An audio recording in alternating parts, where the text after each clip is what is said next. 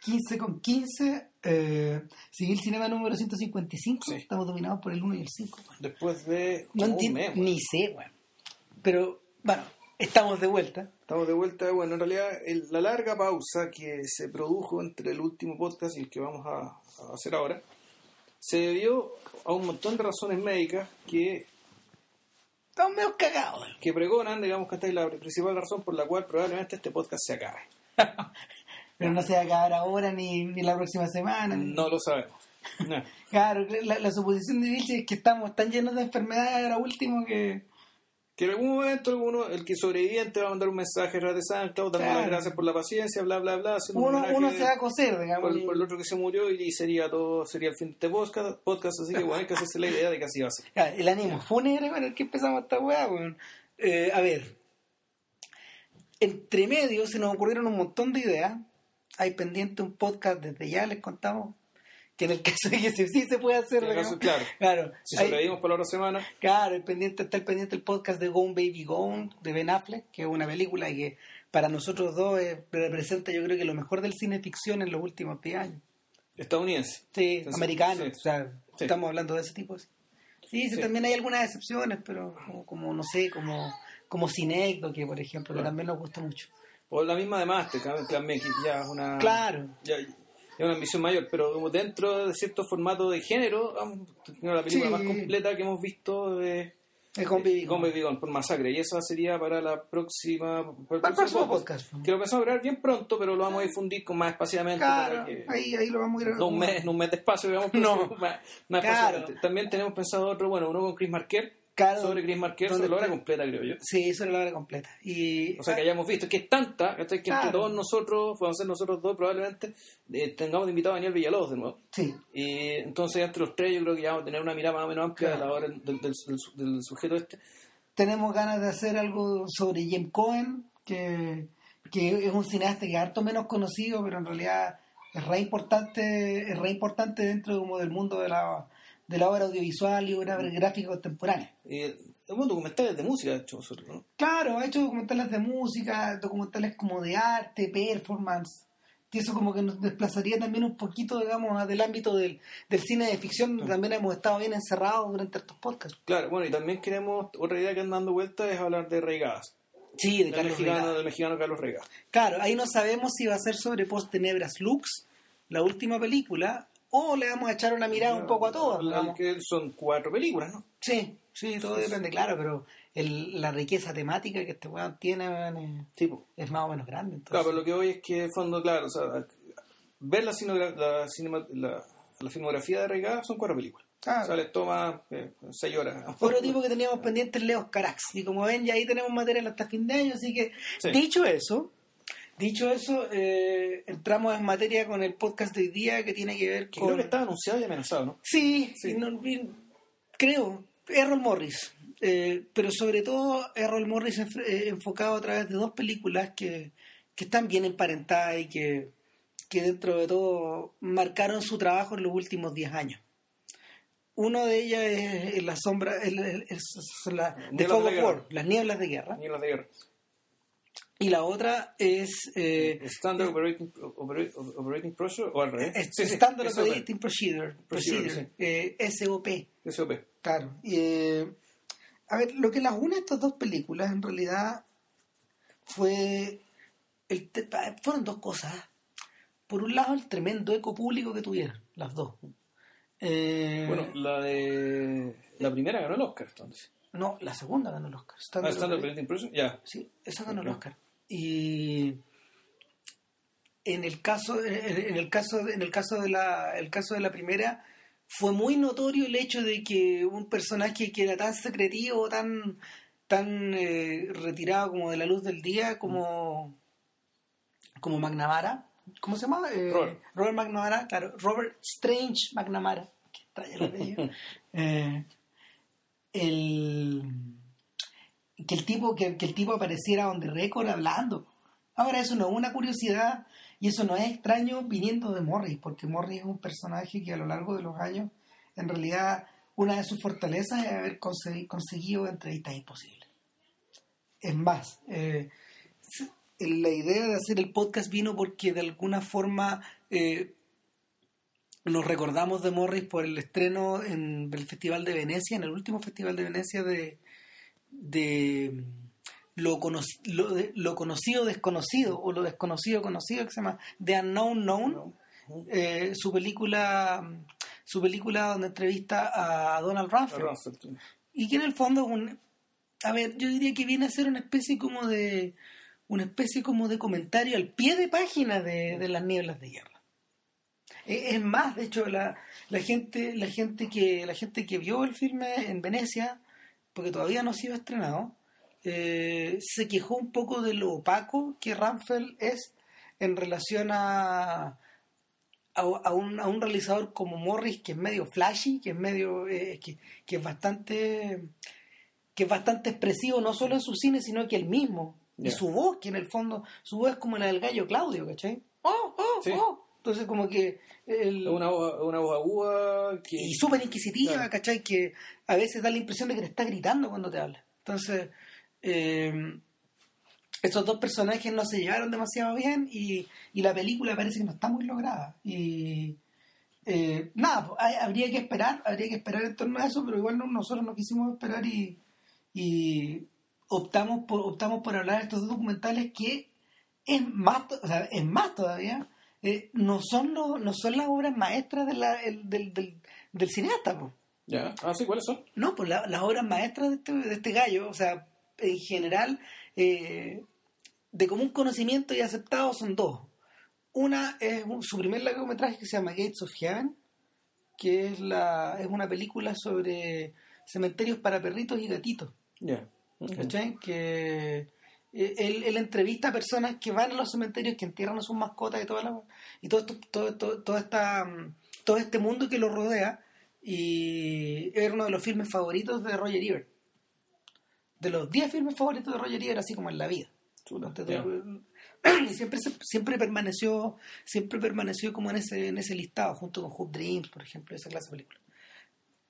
Estaba eso y, la otra película que es muy conocida por la que estuvo de candidato al Oscar es la Delgada Línea Azul, que le gusta mucho a Villalobos, fíjate todo esto. The Thin Blue Line, que si mal lo recuerdo, en los 90, acá es una película del 88, en los 90 acá comenzó a verse en Cinemax. O sea, más de alguna de ustedes a lo mejor se la debe haber topado, la debe ubicar. Y es una, es una película un poco a lo a sangre fría. En el fondo, yo he visto, yo le comentaba a JP que he visto media hora nomás. Y, y de lo que vi se ve, nuevamente mucha calma. O sea, eh, eh, ¿El documental Claro, y en el fondo son las entrevistas de, de, los tipos que quedaron envueltos en un crimen y de, y de, los, de los pacos que los entrevistaron, pero tú veis las contradicciones flagrantes que existen entre uno y otro. Eh, y en el fondo eh, hay gente que te está mintiendo delante tuyo. Eso, es lo que es lo, es lo, que más es lo que más impresiona. Pero en la película nunca le dicen quién.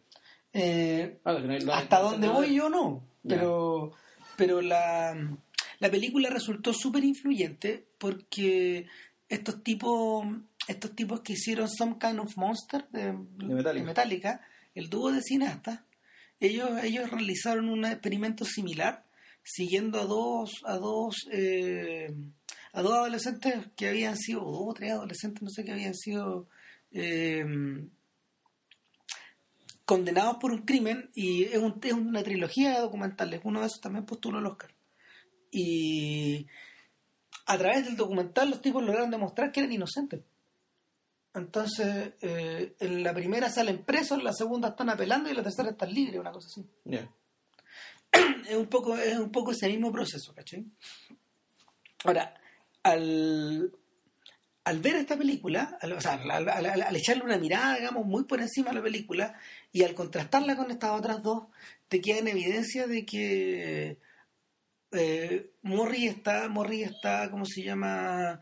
Em, o el estilo de Morri o las cosas que le interesan a Morri están cruzadas como por están cruzadas como por dos vectores. Uno es la, es la presencia de personajes bien extremos, O de, o de personajes que, sido, que han sido sometidos o, han vivido experiencias que son muy particulares.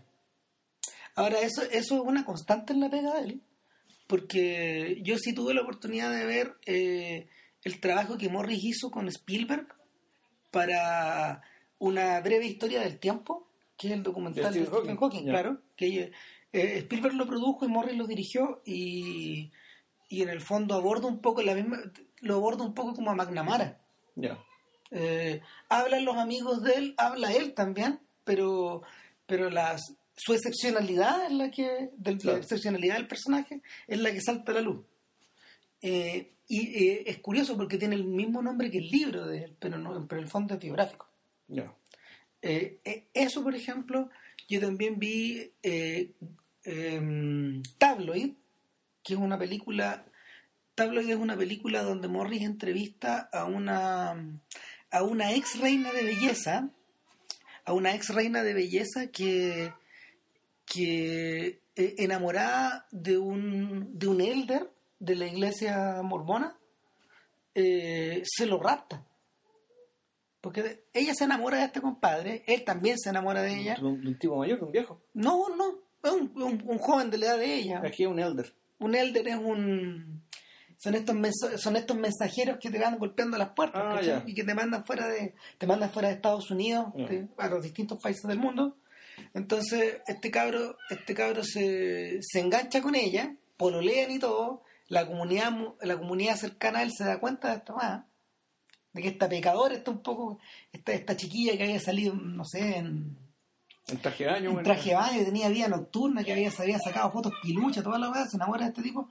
Y lo despachan rápidamente a Inglaterra. Ella se entera, ella a través de un detective se entera dónde está, contrata unos guardaespaldas, contrata un, un avión privado y allá en Inglaterra y se lo raptan. Y, y, y- en esta historia ella se lo rapta y tiene sexo con él, ¿cachai? Entonces, lo- por primera vez, weón, no sé. Y es son arrestados por policías ingleses y ella queda presa. Y se arma ahí toda una industria en torno, a la, en torno al escándalo de esta reina de belleza que seduce al mormón y se convirtió en una figura nacional. En, estamos hablando como del 77, 78, por ahí. En, en, en The Sun, en del Daily Mirror, en todos esos periódicos mega amarillos británicos, po, que son la cagada. Lo peor de lo peor de lo peor. Exactamente. Entonces, cuentan un poco, cuentan un poco esa historia, esa, esa historia que la convirtió en una persona tan excepcional. Y el mismo, el mismo modo operandi se observa en Mr. Dead, que, que también es una de las películas bien famosas de Morris y, y es la historia de un señor que se dedica, o se dedicaba en esa época, a, a perfeccionar, o sea, él perfeccionó y em, de alguna manera reformuló el sistema de sillas eléctricas en las cárceles americanas. Todo sobre la base de un principio que en realidad parece muy evidente, pero, pero en realidad, o sea, pa- pa- parece, parece muy evidente, pero en realidad no lo era tanto, que era que eh, él se había criado dentro del régimen carcelario porque su papá era una persona que trabajaba como electricista para estos gallos. Entonces él vivió dentro de la, de la cárcel de, de, de su ciudad natal mucho tiempo, conoció a mucha gente y ahí se dio cuenta de un pequeño detalle, que todos los dispositivos, eh, todos los dispositivos que tenían que ver con las sillas eléctricas estaban bastante malos, en bastante, malas condiciones. Investigó un poco más y se dio cuenta al recorrer Texas que en realidad eh, las cárceles donde se ejecutaban las personas, eh, o sea, la cantidad de sillas eléctricas que había en el estado y la cantidad de sillas eléctricas que había en el país era demasiado, eran demasiado po- era, era demasiado poca. No daban abasto para toda la gente que tenías que freír. no, ni siquiera, no daban abasto para crear una industria en torno a las sillas eléctricas. Entonces cada estado había construido una, pero eran todas hechizas. Y él estandariza el sistema. Ah, ok. Y se convierte en el asesor. Y te muestran cómo se hace la weá. Y es, es- o sea, es tétrico, es, es tremendo. Y, y tú inmediatamente empezás a pensar en Werner Herzog. Claro. Y las dos weas juntas, se juntan porque, de hecho, los dos buenos son amigos. Son súper amigos. Y el estilo, el estilo de documental de Morris eh, tiene un poco que ver con lo que hemos discutido a lo largo de, los- de estos podcasts. Nos Eh, hemos encontrado siempre con Herzog, claro. al tema de la, de la excepcionalidad, de la situación límite. sí. ¿cachai? De cierta, bueno, en el caso de Herzog como cineasta de ficción también está preocupado por el tema de, la desmesura, digamos, de la, de la Claro. De la, de la, de la ambición los mega egos, de, estos, mega, de estos, de estos mega personajes que están con ambiciones eh, más grandes que ellos mismos. Claro, Completamente. Entonces, sin embargo, sin embargo, en el caso de Morris, lo que tenéis por delante, como él, como él es un documentalista muy respetado, probablemente el documentalista más respetado, yo creo, de, de Norteamérica. O sea, a esta altura está convertido. Este señor tiene una, este señor tiene una columna de opinión en el New York Times hace un par de años, tres o cuatro años, una cosa así. Y, y editó un libro poco que tenía que ver con eso. Y, y en general todos sus todo su, todo su, todos sus trabajos tienen como eco público a estas alturas. No. Todos son importantes. Entonces, eh, el, la, desmesura que él retrata yo creo que juega como en otra liga, de hecho. Y, y es por eso la importancia de, de, de estos dos documentales de los que vamos a hablar hoy día. O sea, cuando, cuando en las nieblas de guerra sale, cuando las nieblas de guerra entra en el mapa y se sabe que este weón está haciéndolo, es como que hubo harta expectación en torno a la cuestión. ya. Y, y el documental fue ampliamente difundido. Yo me acuerdo que con todo lo poco que se ven los documentales americanos acá, este sí se dio hasta por el cable, por ejemplo. Los argentinos lo editaron en DVD. Yo me acuerdo de haberlo visto. Lo vimos, lo, lo vimos DVD nosotros, sí, hace muchos años atrás. Como 10, ¿Tú documental de año es? 2003. 2003, ya. Ah. Y, y algo parecido ocurrió cuando este Juan dijo que avisó que iba a hacer un documental sobre Abu Ghraib. Claro. Eh, la expectación fue grandota y, y él fue súper cuidadoso y editaron un libro con la web. Junto con el, junto con el documental. Que es una cosa que no es muy común a él. Ya. Este gallo no, este gallo no sigue el camino de lo que en Burns, por ejemplo. No, no trabaja de esa manera que, que Burns en realidad él edita el libro como parte de es como parte de las obligaciones que, que él contrae con la cadena con que lo difunde y con los con sus sponsors también. ¿Cachai? Con la Ford, con esa, con esa gente que, que lo apoya. En O cambio- sea, que, que el libro era una concesión de merchandising, ¿no? Eh, em, sí, po. o sea, eh, es que son lo- los libros de Ken Burns son todos como coffee table books de fotos. Ya. Son super, son productos que son súper trabajados. Ya, o sea, son souvenirs. Sí, claro. O sea, ahora, están editados por el, el, el- el gallo que solía hacer, por ejemplo, el que hizo Baseball, el que hizo Civil War, Geoffrey C. Ward, de un gallo de primer nivel. O sea, Ya. sus textos son la cagada. Es el tipo que escribía los, los textos de los documentales. O sea, en ese sentido está un poco a prueba de bala. Sin embargo, sin embargo, también no podéis dejar de considerar que el, el librito va como souvenir. Mm. Claro, o sea, finalmente son proyectos que son proyectos que se mantienen de esa manera porque porque el, paraguas el paraguas que acoge a, a- una empresa como la de Burns eh, eh, tiende a ser medio frágil por esas mismas características porque en realidad este nunca el, el- el- hasta hace un año atrás él nunca había mandado nada a la academia por ejemplo ¿cachai? Porque van por otros carriles Sí, aparte que la academia tiene que ser estrenado en cine, ¿no? claro Y las cosas de él las hace para la tele. Claro, yo, yo por ejemplo, el de Central Park Five, el documental de los de estos cabros chicos que los arrestaron eh, en, en el Nueva York, como en, en- en el Central Park, en Nueva York, en un, ¿cómo se llama? A principios de los 80, y que fue una- un caso súper bullado porque todos, todos acusados falsamente. Ya. Ese lo, ese lo presentó a la academia, pero no quedó, de hecho. ¿Y lo acusaron de qué? Lo acusaron, los acusaron de violar a una mujer que estaba haciendo jogging, pero, pero ni las recolecciones de testigos, ni los horarios que calzaban, ni el recorrido que ella hacía, ¿Y la ni- víctima tampoco? no, pues, ni los lugares que frecuentaban. O sea, tú veías, el- eh, eh, tú veías claramente el mapa y no daba, los- no daba la. Pero, pero sí, los pendejos andaban peluceando y cartereando pero en otro sector del parque.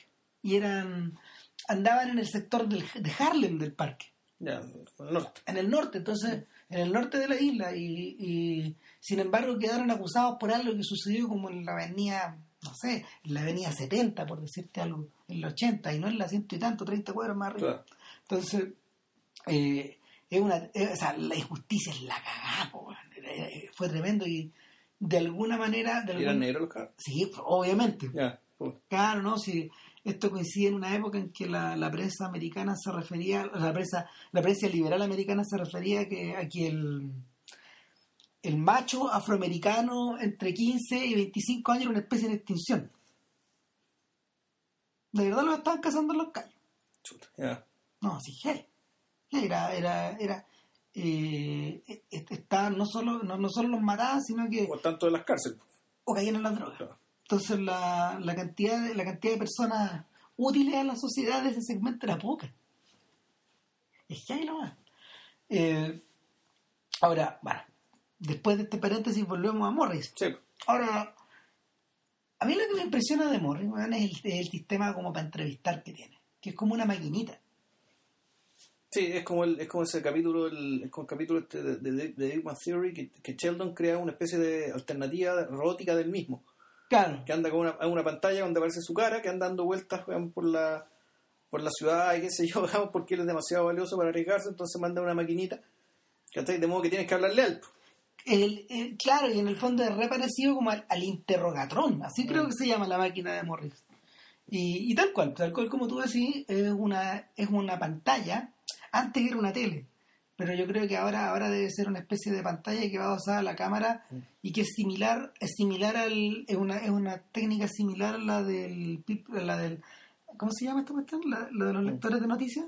El- El teleprompter. al teleprompter, exactamente igual, en vez de, en vez de estar el texto está la cara de Morris. Está la cara del, de- del entrevistador. Claro, y eso le, eso le permite a Morris que, uno, el entrevistado, y, y esto es particular de él, estilísticamente, el entrevistado siempre mira la cámara.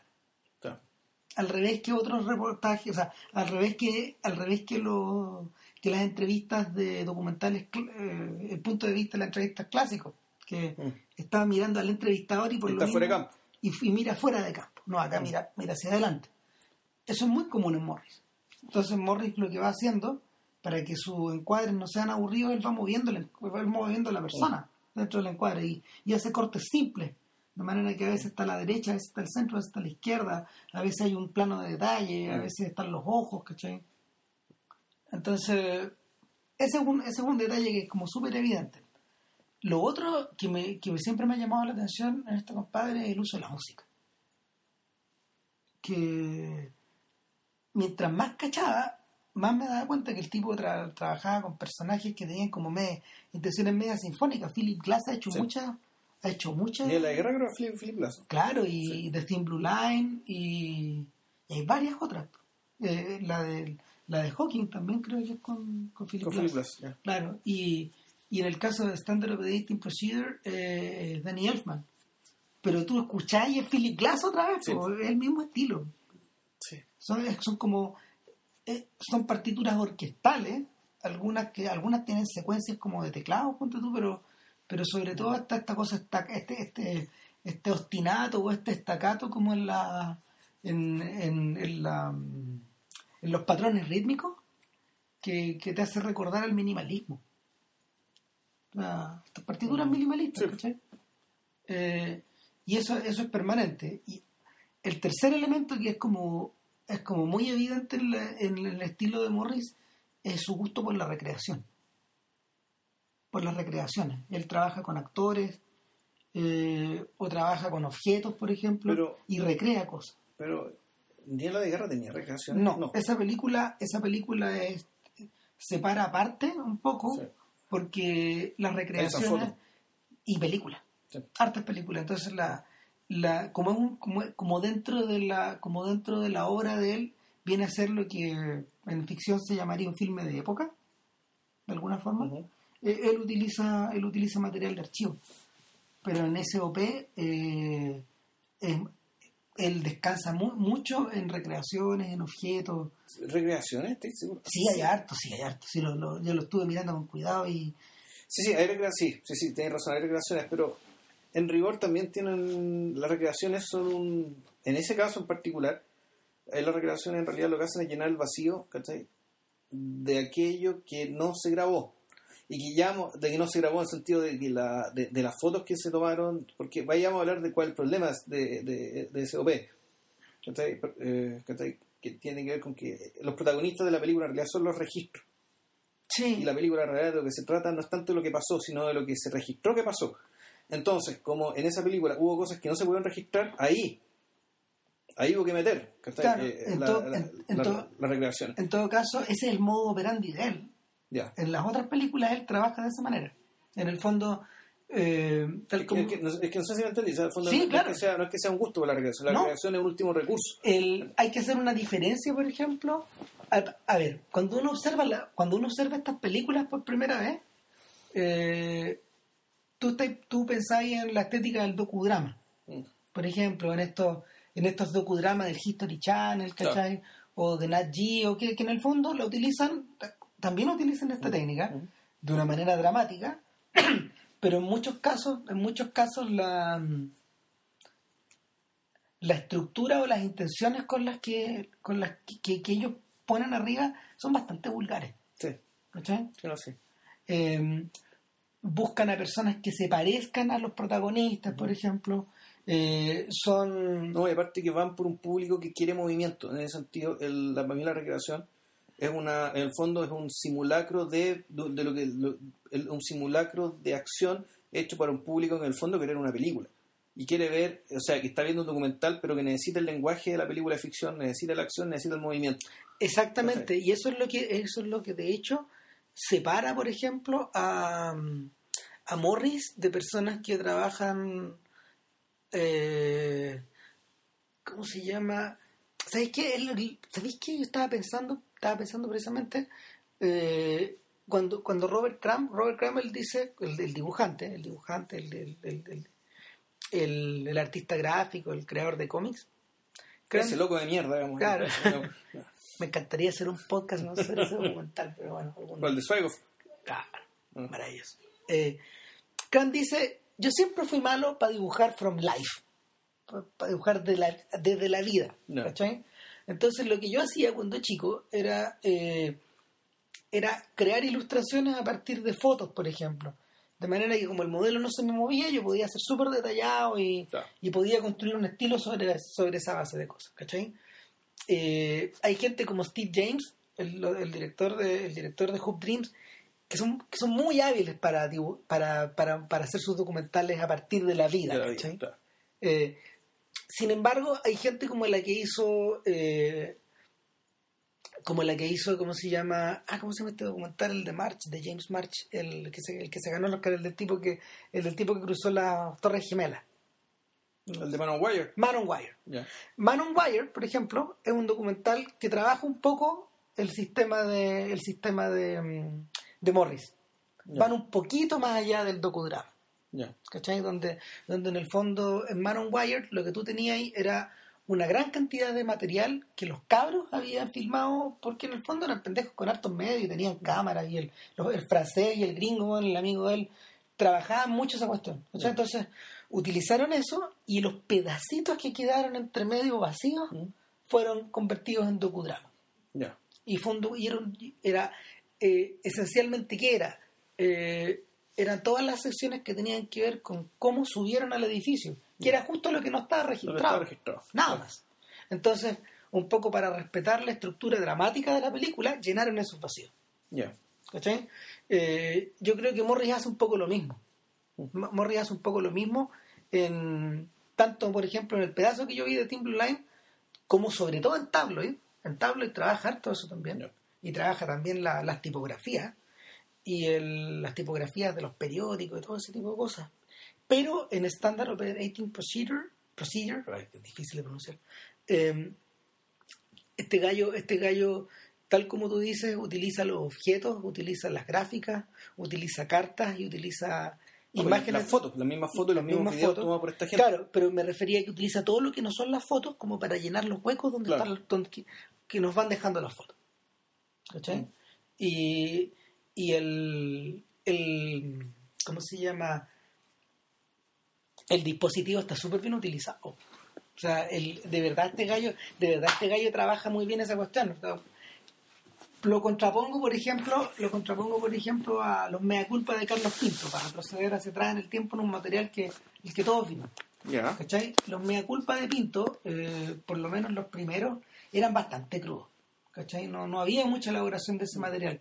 Y yo creo que el mismo Pinto se dio cuenta, porque, por ejemplo, cuando él comenzó a hacer el cuento del tío, él ya estaba tan dominado por la por la idea misma de que en el fondo ya no necesitaba el, no necesitaba el, la narración del, la narración de los pillos ni de los criminales, sino que esto ya era una obra de ficción completa. Claro. Y, lo- y los productos los productos más pulidos de esa época de Pinto tienen que ver con el cuento al tío. Algunos, algunos son bastante buenos, otros son bastante malos, Sí. pero, pero más allá de eso, eh, finalmente él se deja abrazar por la ficción.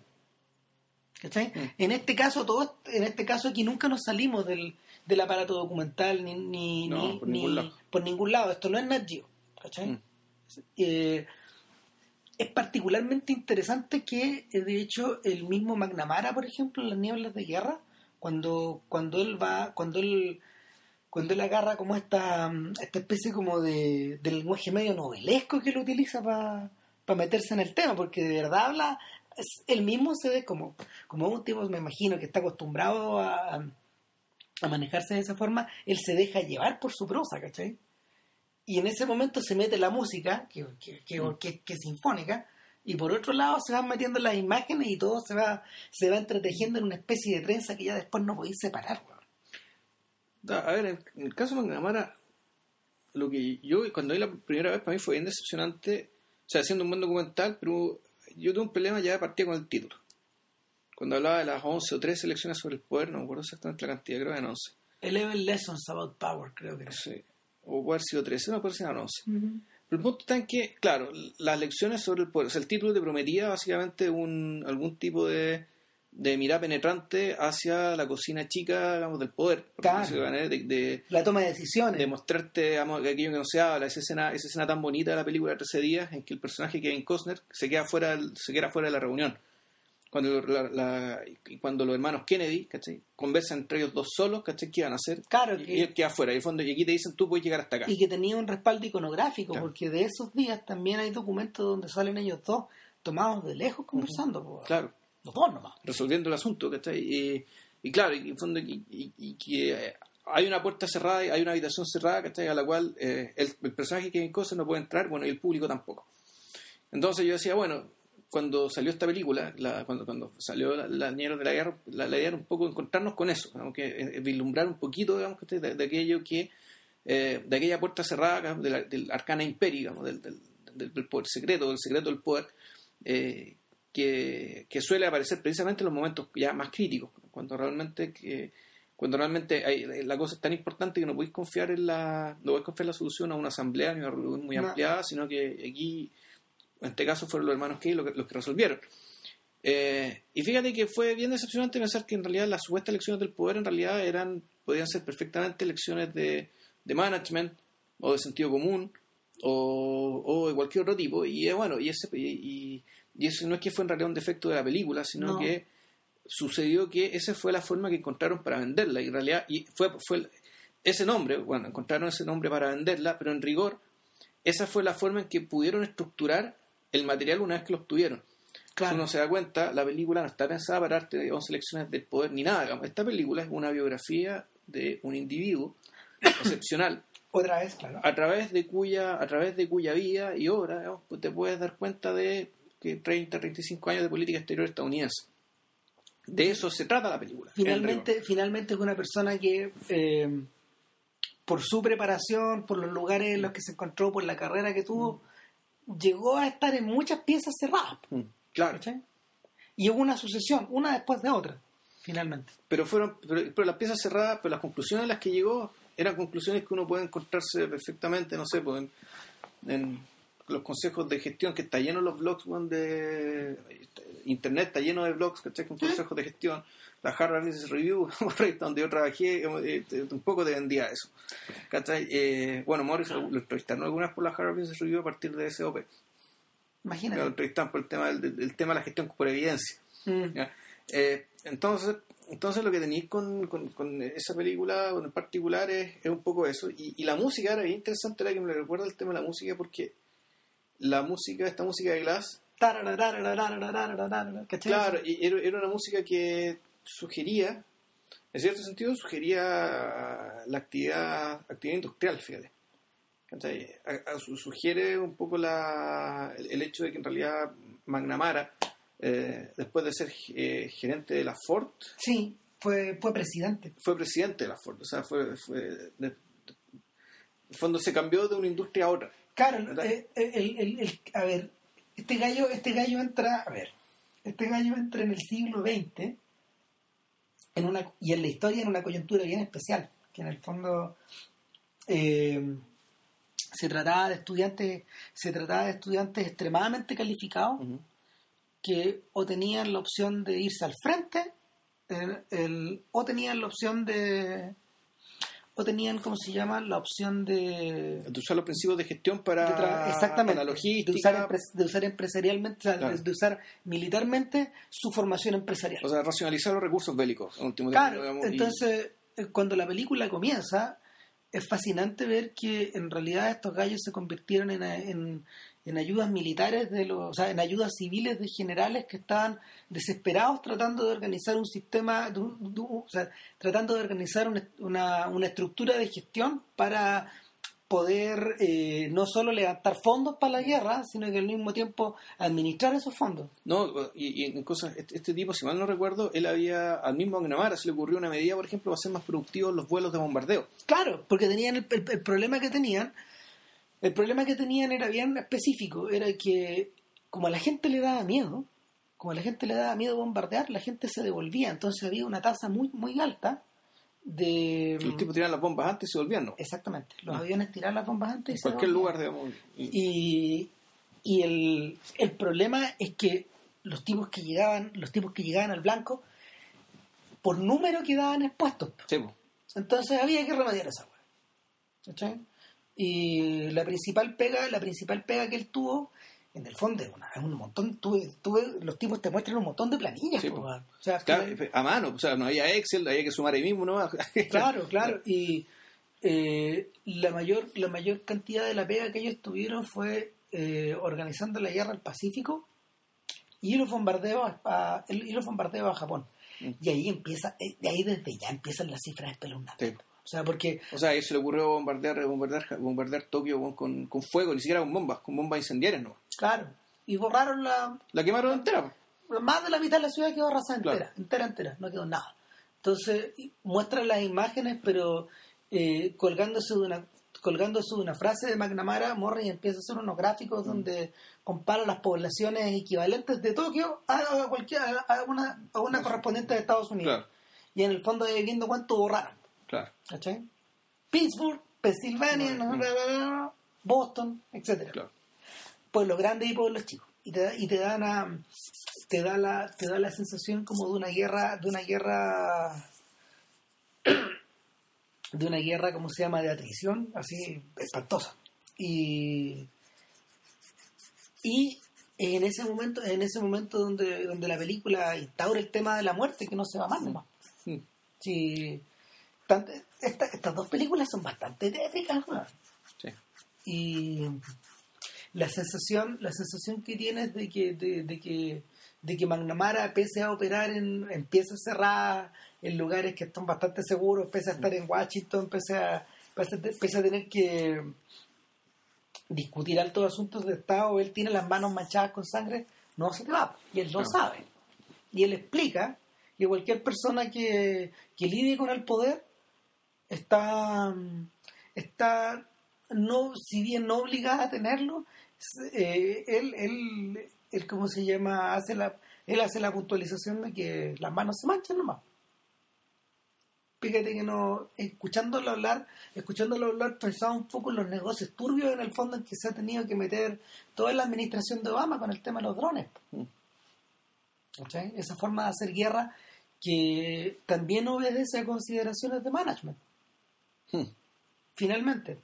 Y, y también, también tiene este aspecto, también tiene este aspecto como entre clínico y tétrico.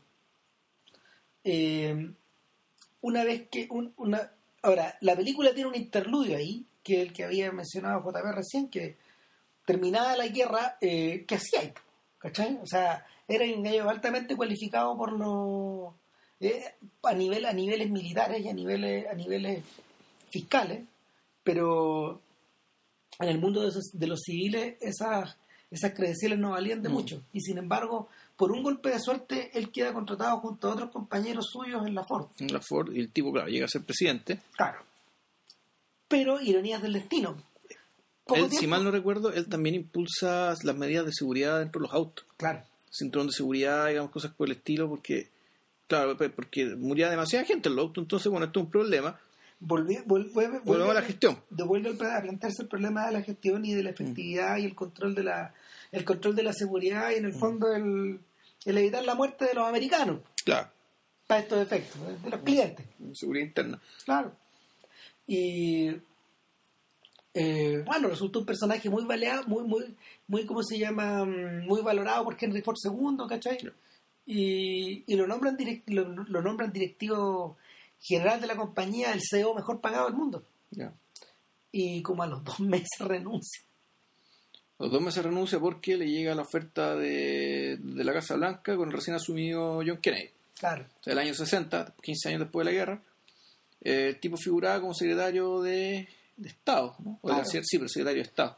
Eh, sí, No de defensa, no de Estado. de Estado. Eh, en el fondo equivale al ministro del Exterior. Al ministro Al del canciller, Exterior. claro. Y, y el, el personaje, el personaje obviamente, ahí queda claro también la, ahí queda, ahí queda un poco claro la beta que al propio McNamara le interesaba demostrar en el documental. Final- finalmente, cuando finalmente la suma y la resta cuando tú ves al personaje que es un personaje que siempre le habla es, el entrevistado es el entrevistado ideal para Mor, para, para Morris Mm. es una persona que no tiene miedo de mirar a la cámara de mirar a la cara ¿cachai? en el fondo en el fondo no es el entrevistado no es el, mira para ponerlo de una manera bien bruta no es el Mamo Contreras Hmm. ¿cachai? para estos efectos considerando que también es una persona que lidia con la muerte de, miles de personas Sí. ¿cachai? Eh, en ese caso, ¿cómo se llama? McNamara no está ahí eh, ni para ni para incitar, digamos, que una reacción de uno, ni tampoco para pedir perdón, ¿cachai? Ni tampoco para exponer su caso, no está, no está siendo abogado de sí mismo. Claro, no está, no está haciendo defensa, está contando está contando un poco lo que a él le tocó ver, lo que aprendió de ahí, eh, y desde el lugar particular, que en el fondo siempre fue el lugar de un gerente. Sí. Entonces, en el fondo, la, la, la vida de las personas en realidad era un recurso.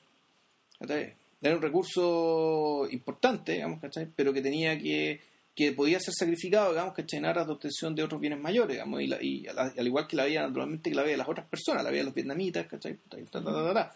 El- esa es una de las grandes lecciones que él, de hecho, obtuvo de su jefe en la Segunda Guerra. ¿Ya? El general este que, que organizó, lo- no me acuerdo el nombre. Eh, tenía un nombre francés. Mm. Este compadre, este compadre le dice- les dijo frontalmente a su equipo, mira, si estuviéramos del lado perdedor estaríamos todos juzgados por criminales Sí, de guerra. todo criminal de guerra, exacto. Y, y ese- ese- esa es una, es una frase que no se te da nunca más de la película porque porque porque el- desde la partida en el fondo te advierten que la pérdida de vida forma parte de tu trabajo. Claro. ¿Cachai? Que es una guachaca. Sí, bueno, en el caso de la guerra con mayor razón. pues, O sea, eh, en el fondo de qué se trata esto, en el fondo hacer la menor cantidad de daño posible eh, de, de una manera tal que te hagan el menor daño posible a ti. Claro. Ese, ese- eso- ese es básicamente el cuento. digamos, y McNamara, bueno, tenía que jugar ese juego y lo, lo jugó, muy- lo jugó muy bien. Lo jugó muy bien mientras pudo hasta que, no- hasta que se le salió el Hasta asunto que, de las manos. hasta que la- digamos. es que no se le salió a él. El tema de Vietnam No. todavía es una, es una cuestión, todavía se está estudiando, digamos, ¿cachai? El, el nivel de en qué momento la guerra de Vietnam se convirtió en una tremenda mentira. Mm. Un- en el sentido de que no es que no, es que no ocurriera la guerra, sino que la, la percepción que había dentro del gobierno estadounidense y lo que se filtraba también hacia afuera es una percepción absolutamente distorsionada de lo que realmente estaba pasando en Vietnam. Sí, era muy complicado. Y el, O sea, y en eso cayó, cayó McNamara, cayó Lyndon Johnson, cayeron después cayó. Nixon, cayeron todos. O sea, Eh, y lo, lo más, lo más impresionante del caso, eh, lo expresa en la película, pero Mm. también lo han expresado otras fuentes. Y a todo esto, a nuestro amigo Ken Burns va a hacer la película. sobre Vietnam. Sí, pero es- es- están trabajando ya para 2016, 2017, como tra- con, la, con los tiempos que trabaja este weón. Sí, claro, pero se le van a morir los tíos. ya se le han muerto un montón de. Es de que acuérdate que testigos este y- weón trabaja como con 20 años de espacio. pues, O Entonces, sea, ya- esas artistas ya las tienes hechas. claro, Ya. no sé, esa es, es muy, muy heavy lo que es la pega que hacen estos tipos porque trabajan con mucho The o sea, trabajan en hartas cosas al mismo tiempo. por Claro. The War, por ejemplo, el documental que, que Burns y, y su señora eh, realizaron como a mediados de la década pasada, contaba con testimonios que se notaba que estaban grabados como en los 80. No. O, o- y algunos algunos los más los más urgentes estaban grabados como hace 10 años, 15 años. No. Entonces, yo creo que con esa distancia están trabajando. Entonces, el, la sensación que te transmite era bien son, son, son sensaciones bien complejas porque la, justo la- la- en la sección anterior de la película, en, en The Fog of War, están hablando del tema de están hablando del tema de Cuba y están hablando de cómo se solucionó el tema. ¿sí? Ya. Eh, y te recuerda cosas, obviamente, de, de, de 30 Days, Sí. de la película. Eh, sobre todo sobre todo este episodio donde McNamara tuvo, eh, ¿cómo se llama?, principal protagonismo que tiene que ver con que la llamada la llamada que estaba la llamada que estaba haciendo la, la llamada que les llega de allá tiene, tiene que ser más o menos interpretada. ¿Qué nos están diciendo? Nos están diciendo que hay espacio para negociar, que pueden negociar o que hay un sector que no aceptaría la vergüenza de negociar. Claro. Y finalmente la conclusión a la que llega McNamara, a McNamara es que se operó con un, con un gran sentido de la suspicacia y la inteligencia, pero la suerte también estuvo del lado de ellos.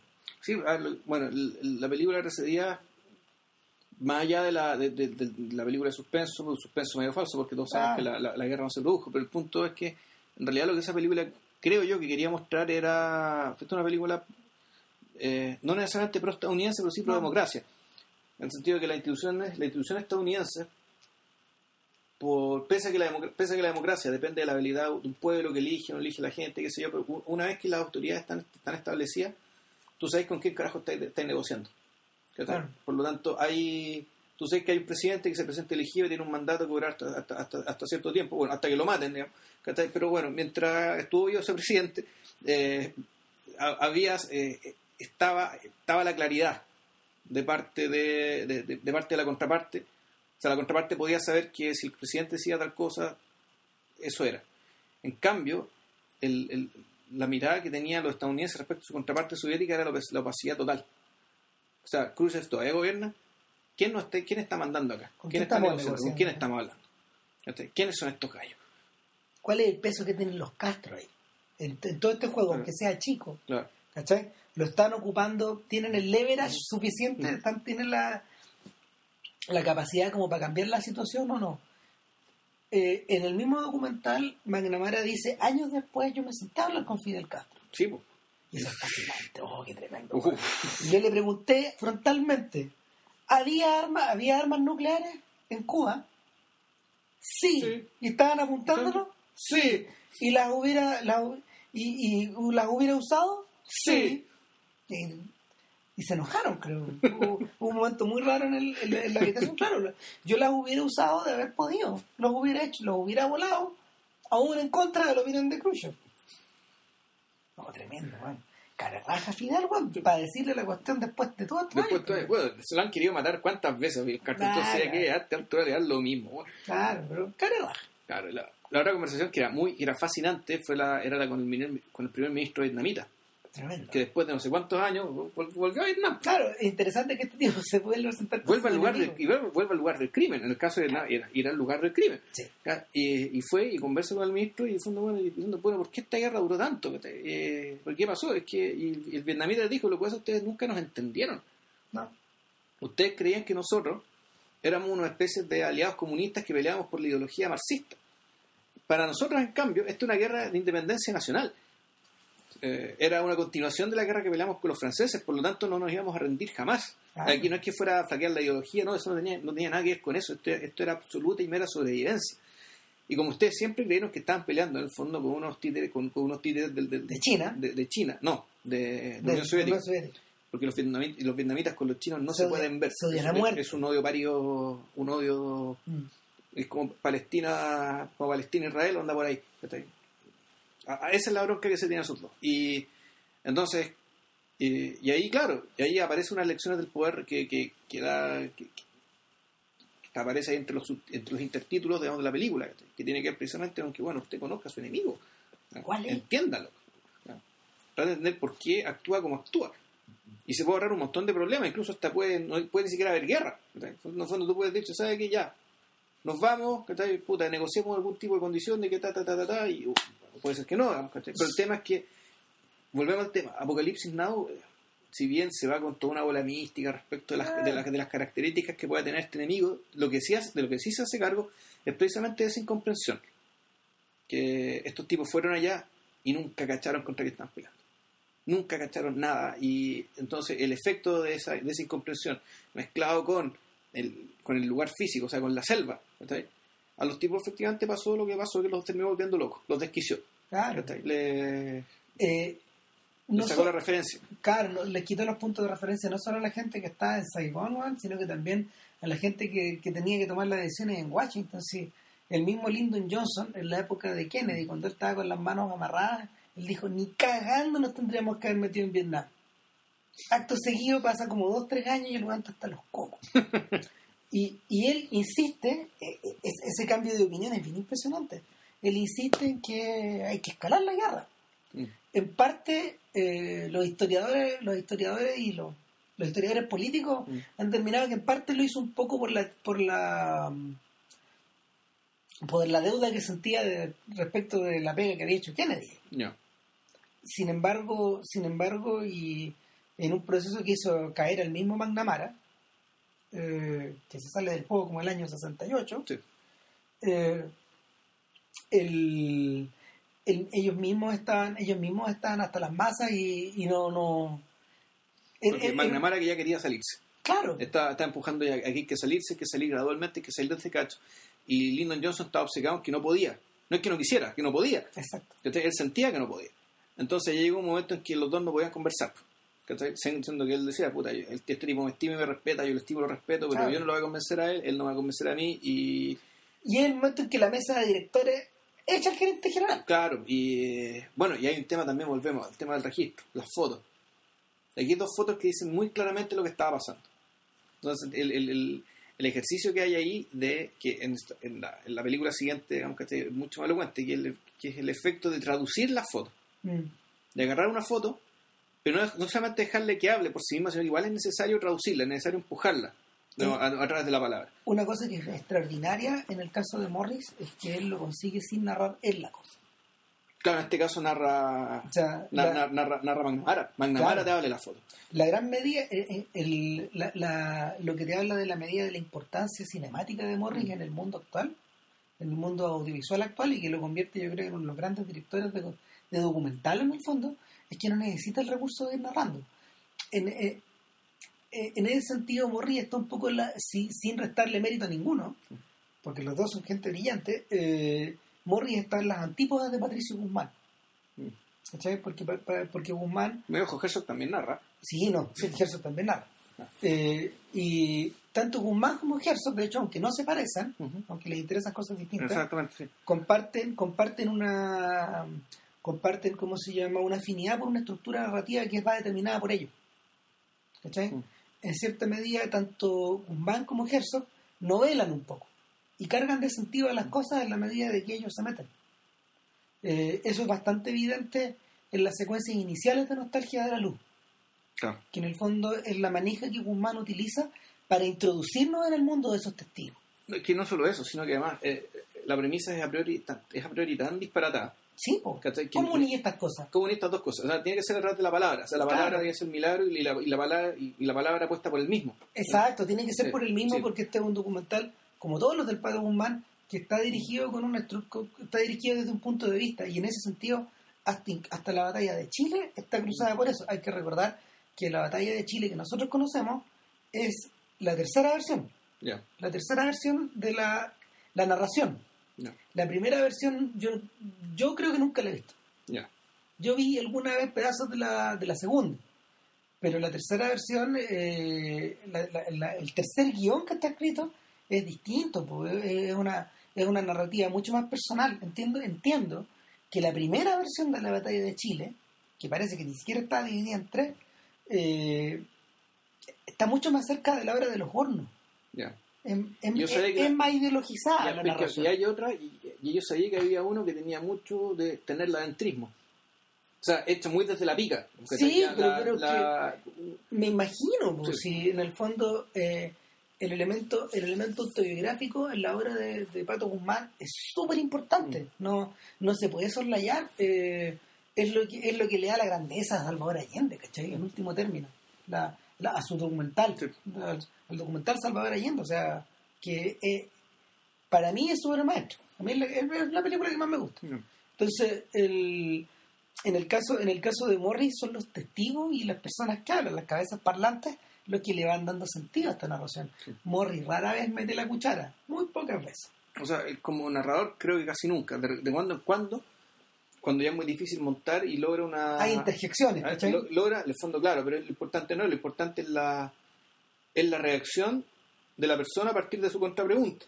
Claro. De su pregunta.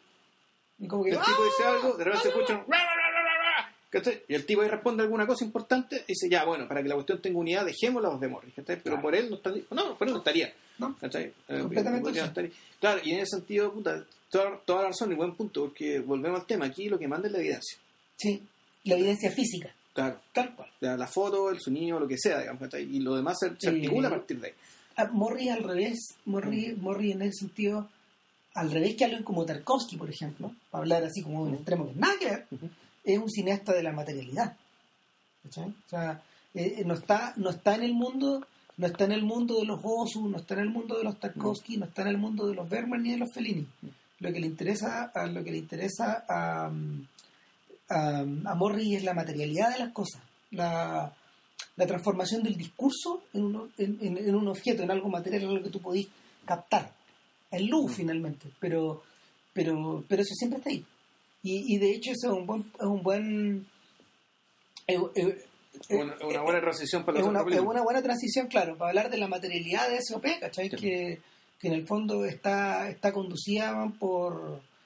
Está conducida sobre todo por el tremendo shock público y cívico y político que provocó la la aparición de las fotografías o la difusión de las fotografías de la prisión de Abu Ghraib eh, en el 2003, justamente en el año en que se estrenaba la otra película. Claro.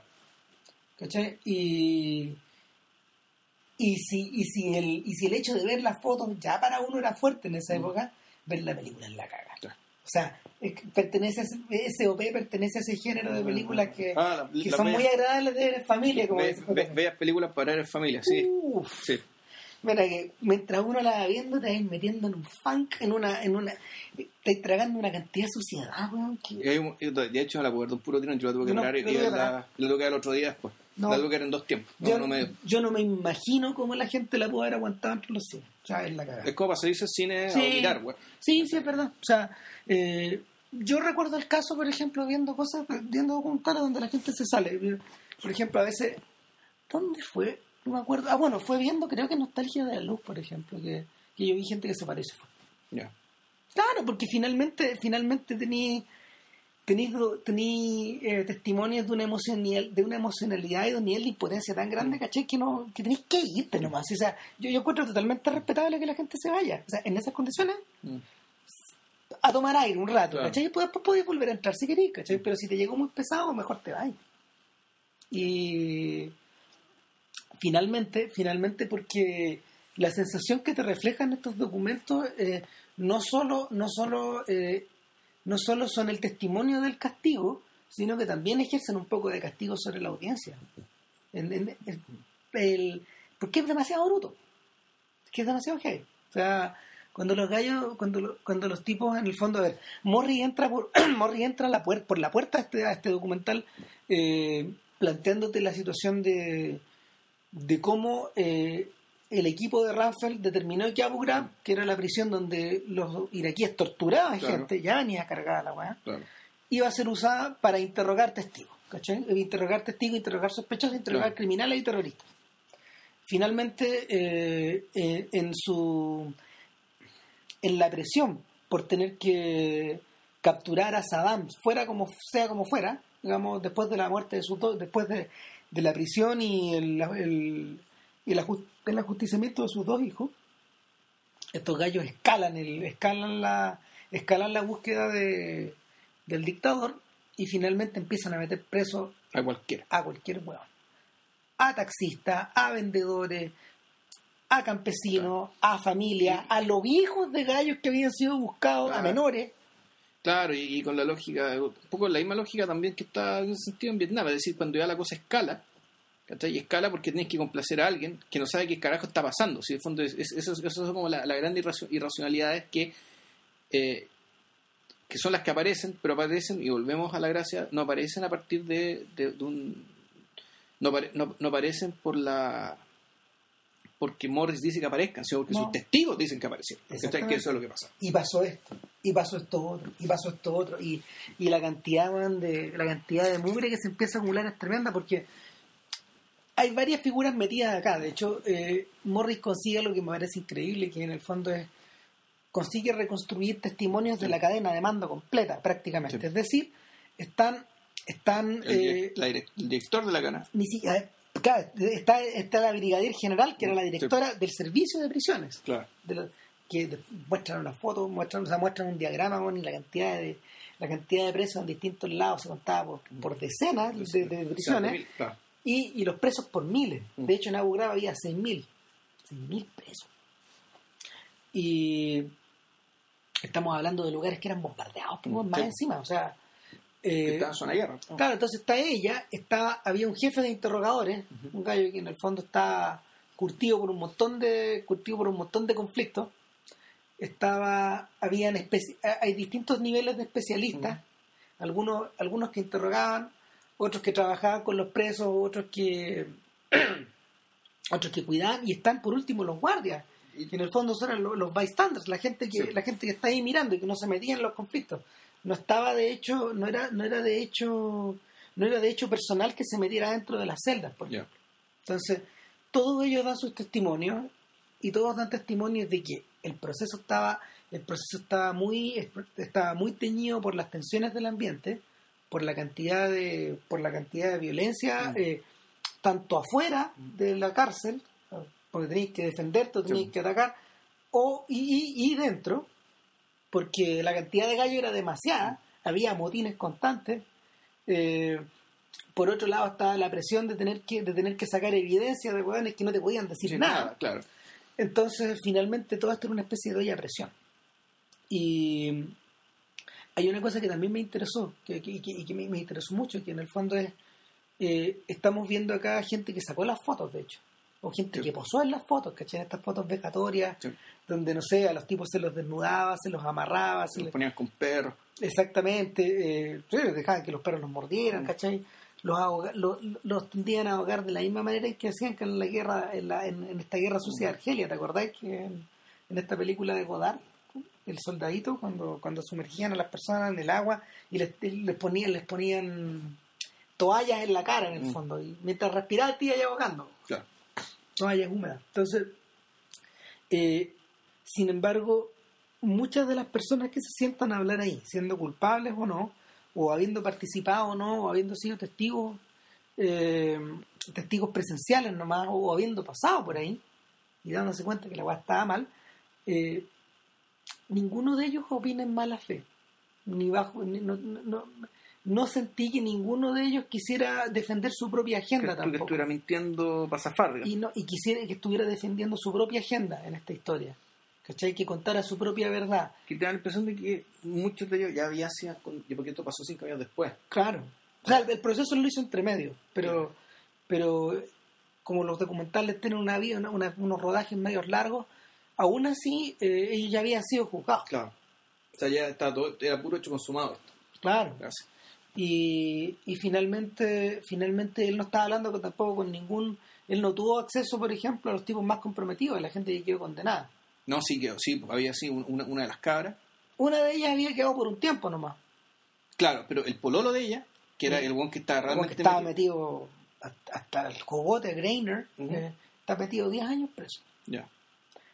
Eh, al- Morris, a ver, Morris alcanza a dar cuenta, ponte tú, de la cantidad de psicodrama que había dentro de esa cárcel, ¿cachai? Porque Greiner no solo andaba con una, sino que andaba con Después otra. se metió con otra. Claro, y se casó con esa otra y dejó embarazada la primera, ¿cachai? Tenía, tenía un poco la cagada este gallo. Claro, la, la, la esposa, que lo está esperando todavía fuera de la cana, digamos. ¿cachai? Claro. Eh, debe estar saliendo ahora este sujeto, ¿no?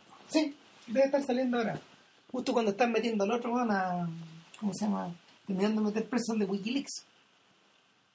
Eh, nada, pues, eh, la, la sensación que te transmitía, la sensación que te transmitía la película es de una especie como de, de espiral sin fondo en la que estos gallos se van hundiendo, precisamente porque no tenían ningún punto de referencia a poder respirar. Eh, el, casi todos, de hecho, como que parecen, casi todos, de hecho, tienen esta, en su rostro tienen marcada esta sensación como de haber sido, de, haber- de- de haber sido víctimas de un proceso, de estar, de haber sido sometido bajo un shock, sobre todo, por ejemplo, la, la especialista England, la cabra chica, que tenía como 21 años en esa época. Que fue- era la que estaba emparejada con. Claro, la que se empareja, la amante del compadre, porque la pareja era otra, no voy a decir. No, no, al, principio estaba con ella, Claro. y después se fue con la otra. Claro, entonces ella misma, tú, tú, lo, tú observáis su cara y tú veis, ¿no? al principio tú decís, ¿qué hay acá? Eh, es una persona que está, está deprimida, está en media lenta, Claro, yo también sufrí, también. está bajo, está bajo remedio. Había una media crespita, que fue la que había aparecido en la foto así con este gesto así, Claro, O sea, con- el, el gesto, el gesto del pulgar. el gesto ¿no? pulgar, que, que es famoso. Y ella también tenía la mirada de alguien que o estaba medicada o tenía algún tipo de retardo. ¿Cachai? Yo creo que yo creo que la medicación fue un- una, una- un papel bien importante porque, por ejemplo, en la brigadier general, tú, la que la que en el fondo manda la concha de tu madre, digamos, a los gallos, los- es impresionante esa mujer, lo, lo nomina por, con nombre y apellido a, lo- a, lo- a todos sus superiores, ¿no? a todos estos gallos que en el fondo la, la obligaron o, o presionaron para para extremar medidas de seguridad o para hacerse los hueones o, y que finalmente la despiden la despiden ella se entera por la prensa antes, como una Mm. semana antes de que le llegue la carta nadie le va, nadie va a dar la cara, ¿cachai? Eh, finalmente la, la sensación que te transmite no es muy distinta a la que a la que uno tenía a la que uno tenía del de la manera en que Bush y Cheney y Rumsfeld estaban, estaban llevando a cabo la guerra, ¿cachai? Con una lejanía, con una lejanía impresionante del, objeti- del objetivo, digamos, estableciendo una distancia weón, clínica, para que no los tocara, ¿cachai? La gente que estaba metida en la masa estaba viendo una de una estaba viviendo, estaba viviendo, ¿cómo se llama? Una, una, una, una- un nivel de, de ambigüedad en su, o sea, de, no ambigüedad, sino como un nivel de confusión gigantesco. Estaban sometidos a un nivel de confusión gigantesco. El, el personaje que me parece más clever en ese sentido es el, el, el, el- El interrogador. Bueno, hay dos. Eh, Uno es el interrogador, que lo tiene muy claro. que tiene muy claro aquí, aquí, no, eh, aquí no había ni un profesional haciendo esta weá. No. Todos los errores que se fueron cometer se cometieron. Claro, y el gallo, el gallo dice, ¿cómo es posible de que nominen como especialistas a chiquillos de 21 o 22 años y los pongan frente, primero que nada los pongan frente a gente que no tiene idea que, por qué la metieron presa? Y que, ¿Cómo le sacáis información a esa gente? En segundo lugar, los pone frente, por ejemplo, a, a generales o a sargentos del ejército iraquí que tienen 20 años de experiencia, que tienen dos guerras ya en el cuerpo. en el cuerpo. ¿Qué le pueden sacar a esa gente, cachai? Tampoco, nada. Entonces, el, el gallo criticaba esa cuestión, la, la- la- la critica, la critica súper ácidamente, y en el documental finalmente él remata diciendo que mucha de la mugre acumulada él la, él, él la, mm, él la tiene que digerir en las noches, en sus sueños horrorosos que tiene. pues. Entonces él mismo dice, este está lleno de mierda que está hasta el tacho. No- Y la, Sí, era como el personaje este documental de Herzog que estaba encargado de matar gente. El Claro. Intrudavista, ¿te acordás que era un Sí. personaje era encar- que era, era uno de los sujetos que, que ejecutaba el tema de la pena de muerte, un tipo que estaba, estaba, estaba mal, No, estaba claro. mal, o sea, estaba... Tenía varios años de Mm, psiquiatría sí. por delante. O sea, y, y ya estaba medicado el hombre y en Mm. el fondo con él termina el documental Mm. prácticamente. Eh, ahora, el... No, yo me refería, fíjate, a este pelado, a este cabro, a, a este, a este cabro que cuida, era, que no, era como guardia. Entonces, eh, cuando, en algún momento a él le dicen, oye, pero tú saliste en la foto, ¿de a dónde? ¿Cuándo has visto un negro en las fotos de Uray?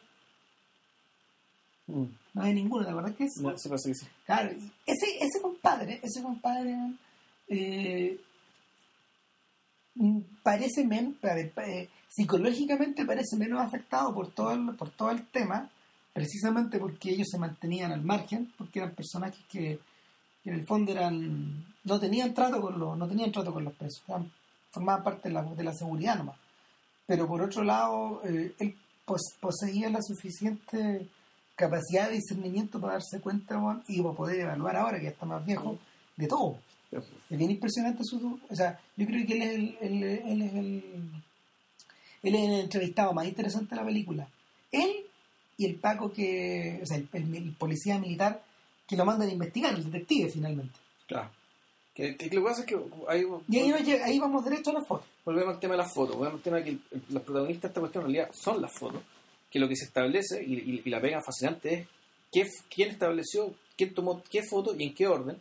Claro. Porque están las cámaras y son tres cámaras distintas. Entonces lo que tienen que hacer es reconstruir a partir de las fotos tomadas por las tres cámaras, armar la secuencia de todo lo que pasó. A partir de las fotos. Entonces tú te vas dando cuenta que, eh, que en rigor, uno, la película se llama SOP, Standard Operating Procedure, porque esa es la frase para referirse a cualquier tipo de maltrato que no corresponda a lo que podríamos definir como tortura. Es decir, un procedimiento estándar que de trato a un enemigo o un prisionero. Claro. Entonces, había Para cosas, poder obtener evidencia. claro, entonces había cosas que eran tortura, por lo tanto eran ilegales, pero estaban los Standard Operating Procedures ¿cachai? que son legales, son permitidos, Claro, son, una cosa son era- procedimientos estándar. Había una cosa que era actos criminales y Standard Operating es Procedure. el procedimiento estándar. Entonces, ya, por, una parte, ya estaba esta cuestión de gente que se movía, que creo que era precisamente este mismo tipo negro el que hacía esta distinción. Esto era esto, esto era esto otro. Esto esto, esto, esto esto otro. El punto está en que, claro, como es una, en último término, siempre es una diferencia arbitraria. Siempre la intensidad, a lo mejor eh, la intensidad del golpe te hace la diferencia entre una cosa y la otra. Claro. La Es- presencia de las cámaras también. en Es que ahí volvemos, volvemos a otro punto. El, el, el tema es que hay dos categorías, una que es aceptable y otra que no es inaceptable, ¿cachai? y que la diferencia entre una y otra puede ser, volvemos al tema de la intensidad de un golpe.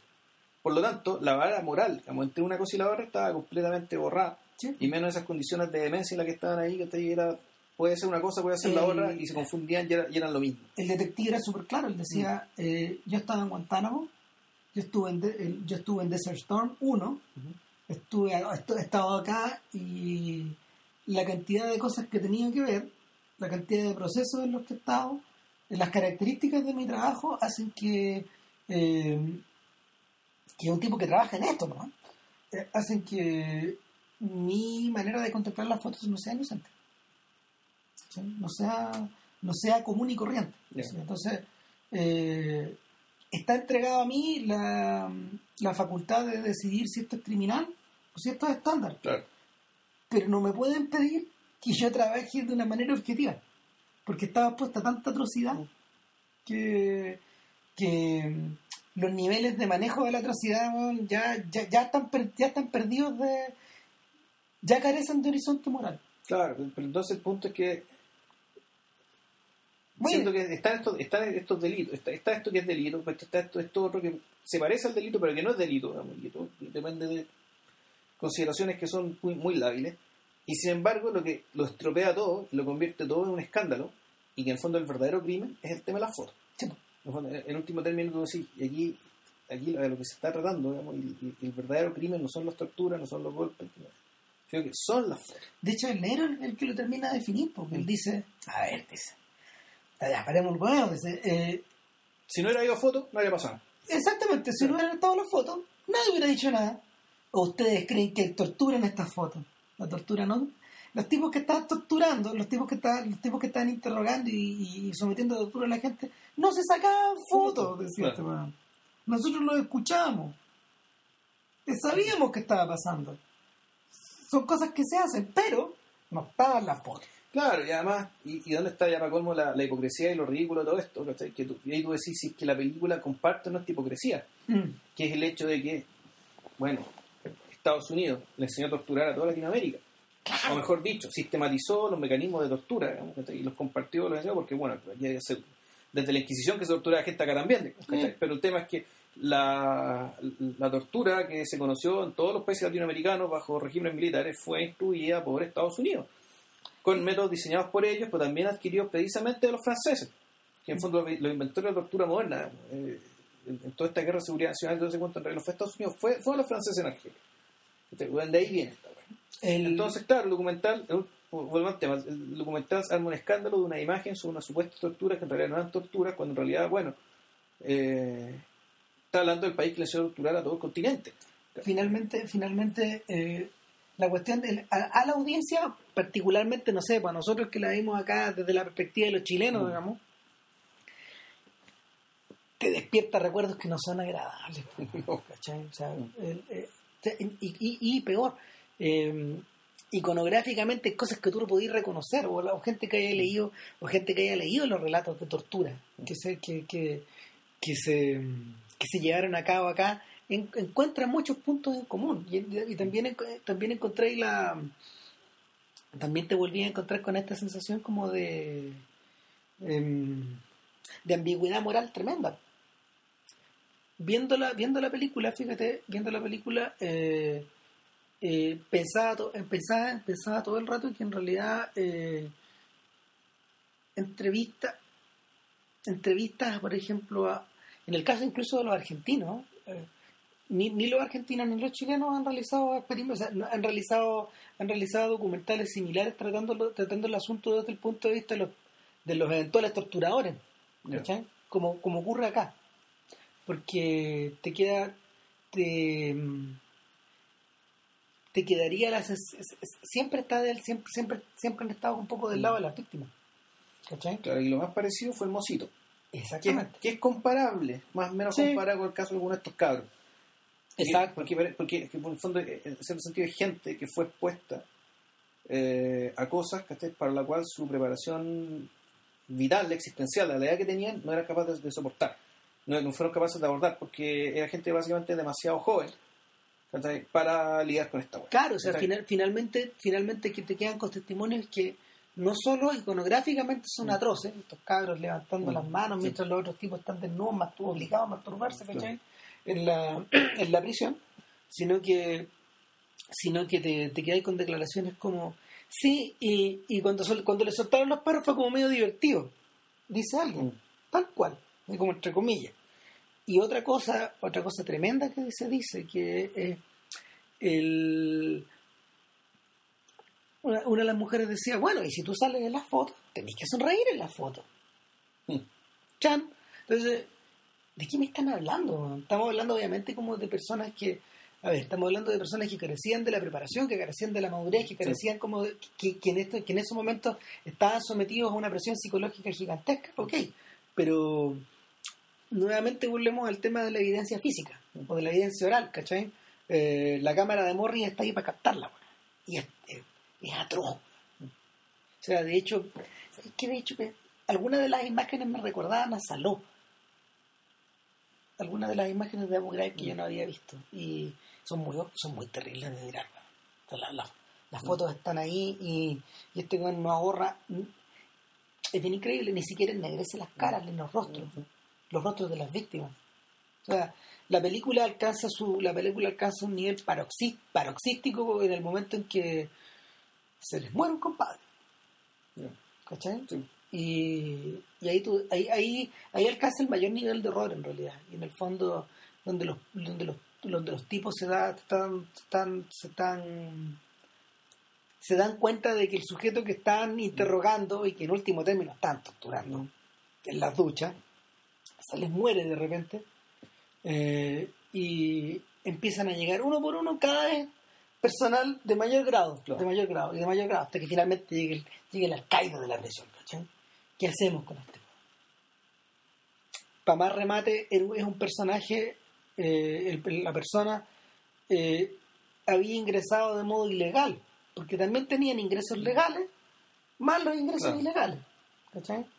Eran estos tipos que entraban como prisioneros de guerra y están estos huevones que entraban detenidos por Claro. sospecha. Se les muere un detenido por sospecha en este caso. ¿cachai? Y, y la solución es atroz. Otra vez usamos la palabra porque en realidad ¿Qué ocasión es eso? no era, oh, era espantoso. Lo- lo- Primero que nada, cerraron las duchas. Eh, trajeron todo el hielo que pudieron y lo metieron, lo me- metieron todos los, todos los bolsas de hielo, meten el cadáver, cerraron una bolsa gigante como de, de distribución de algo, ponte tú, y lo tuvieron todo un día ahí. Porque no, no podían permitir que, Que, si lo- que los vean los otros presos, si los vean los otros presos. que, que lo vieran los otros presos, no lo podían, no lo podían devolver a su celda. Queda la cagada. Eh, por otro lado, no podían, no podían permitir, no podían permitir que los milicos que no supieran de la weá lo vieran. Claro. Entonces, finalmente eh, pasa más, más de 24 horas. Y lo tuvieron como 12 horas helándose y como 12 horas, 12 horas deshielándose. Y ahí lo, lo el, el guardia el guardia habla, pues dice, bueno, y vimos cómo lo sacaban en la camilla y lo sacaron hacia la noche. Nunca, ese es el momento en que desaparece de la historia este hombre. Sin embargo, eh, en las fotos, en las fotos de Morris se ve, se ve la cara entera, Sí. se ve el hombre, se ve todo. Claro, Claro, bueno, el- y ahí volvemos al tema un poco de la si esto es hipocresía o no, o que la o hipocresía deliberada, o la situación es muy hipócrita, el hecho de que, bueno, volvemos, uno, se trabaja sobre la evidencia que hay, y efectivamente las cosas peores no te aparecen en cámara. Y lo mismo que, a- la- le- volvemos a la evidencia que hay, castigaron a la gente que aparecía en las fotos la gente que aparece, que la gente más arriba, los verdaderos responsables de todo este cagazo, Claro, no los, tipos moral, los, los que causaron este lapso moral finalmente. pues. Sí, po. Y que no aparecen en la foto, bueno, no les pasó nada. No les pasó nada. Entonces, tú decís, aquí la evidencia, las fotos, o sea, aparte de ser los protagonistas, aparte de ser la. ah, este- estas fotos, aparte de ser los protagonistas de la historia, de ser objeto de una investigación, de ser objeto de una reconstrucción en secuencia, de, las tres fuentes distintas que se tomaron las cámaras, son también. El, el fondo son también lo único que existe. Eh, que termina existiendo y todo lo demás que no sabemos que también existe y sin embargo no tiene ningún peso. Porque volvemos porque no hay evidencia. Hay una hay una cosa que tiene que ver con el, el mismo Godard, por ejemplo, lo ha planteado y, el- y obviamente Chris Marker lo planteó en algún momento en sus películas y este está la idea de que en el fondo eh, para lo que no hay evidencia física desaparece de la historia. ¿Cachai? Em, el, viendo esta cuestión me acordaba, me acordaba de este legato que tiene Godard contra, contra los gringos en la Segunda Guerra, de hecho. Esta cosa de, de que en el fondo eh, en el discurso público la presencia de los hornos, de, los hornos en los, en los campos de concentración no existió hasta que se hicieron públicas las películas. Las películas que se tomaron dentro de los campos. Entonces, finalmente, finalmente eh, no mostrarlas, no mos- a ver, eh, no, no mostrarla, no mostrarlo, eh, no mostrar públicamente estas, em, ¿cómo se llama? Estas armas de, estas armas genocidas finalmente, las borra del mapa o, o las convierte en invisibles o de alguna manera, eh, a convertir en leyenda o sea, No, y- teniendo ese peso es decir claro, sabiendo que va a haber gente que va a hablar de ellas que va a sobrevivientes que van a hablar de ellas pero si nadie las ve bueno estas son cosas que dicen ¿cachai? Claro, ¿no? estos gallos lo dicen, lo dicen. Y, el, y finalmente, finalmente es una... En las historias del cinema Godard hablaba del pecado original del, del cine sonoro, que es ese, ¿cachai? Por lo menos ese el cine sonoro americano, que en el fondo habiendo, habiendo pasado por ahí hicieron, Mm. hicieron vista gorda, ¿cachai? Y, y las películas se dieron a conocer mucho después y, y finalmente la Una chiñera del 50 y del 58, Ya. 56, por ahí. Pero, por ejemplo, las películas que tomó George Stevens, que es el primer cineasta que filmó eso, eran películas de uso militar. Eran filmes en colores. Y, y muy, muy, muy, muy tarde también se hicieron conocidas. Finalmente no, no, no hubo ni conversación pública en torno al tema. Eh, yo creo que el deseo, el deseo de Morris de, de contar la historia eh, también parte por la, o sea, también toma en cuenta el, lo que lo, lo que lo que algunos teóricos del cine han llamado como la limitación de la imagen. La, la imagen la imagen te presenta algo que existe, ¿cachai? Pero finalmente lo que queda fuera de campo, lo que no está, claro no existe. Eh, es súper brutal en términos ontológicos. ¿cachai? Porque, de hecho, la misma Soldado de England lo explica. Ella no es ni teórica de nada, digamos, pero ella dice, "Puta, siempre me quedé con la sensación de que este compadre, Greiner, el Pololo, tendía a proteger a esta otra mina. Ahora me di cuenta por qué, porque andaba con ella, ¿cachai? La foto que se dio a conocer donde yo salgo con el perro, o sea, donde yo, perdón, donde yo salgo, donde yo salgo con este hombre al cual estoy llevando como si fuera un perro, Ujú. ¿te acordáis? Sí. Y que lo- le, le ponen un collar, ¿sí? es horroroso. Eh, la, la foto que se dio a conocer es la foto cropeada, dice ella. Si tú ves la original, Morris pone la original, ve a esta mujer en la esquina. Pero este igual la cortó. Él dijo para que me- para que la foto se viera mejor. Yo creo que la estaba protegiendo. esa. Mm. O sea, ya, de- ya los hechores dando a conocer Claro. estas fotos que para más remate resultaron que eran populares en toda la prisión porque los buenos pedían copias. No, en fin. Pedían copias de los, los, los otros- los otros pelados pedían bueno, sí, eh, eh. Finalmente es una sumatoria de una cosa tras otra, ¿cachai? Eh, ya en estas fotos, digamos, la, prese- la presencia de los otros personajes estaba vedada, pues, estaba, estaba tapada, no, no había, no había, no, ¿cómo se llama? Los habían sacado de la historia, así como a la gente la borran de las fotos, ¿cachai? Entonces, finalmente, finalmente la, el documental, el documental te habla del poder de esas imágenes, pero al mismo tiempo también te habla de sus límites. Mm. Es bien incómoda mirar, o sea, no es una cosa de la que yo vaya a volver muy loco. No, no, poco. Igual véanla, es, es muy increíble la película, es bien impresionante. Pero vean en tanda. Sí, véanla en tanda. Ahora, respecto de la otra, la otra también es tremenda, es más sencilla de mirar porque ahí Morris cuenta, ahí Morris cuenta, o, o Morris tiene de su lado, y él sabe que tiene de su lado un personaje muy atractivo. ¿Cachai? Que Roosevelt no es. No, Rolf no lo es. Ahora, es un personaje muy atractivo y que obviamente eh, que obviamente también carga, carga una mm, carga culpas de la actitud moral, digamos, pero en el caso de él, en el caso de él, el aspecto empresarial de la cuestión finalmente es el que pesa. Nada, pues, Eso sería. sí. Eh, Gone Baby Gone, ¿no? el próximo podcast sería con bebido. Eso. Eso. Que estén muy bien. Chao. Y sería la hora. Chao, chao.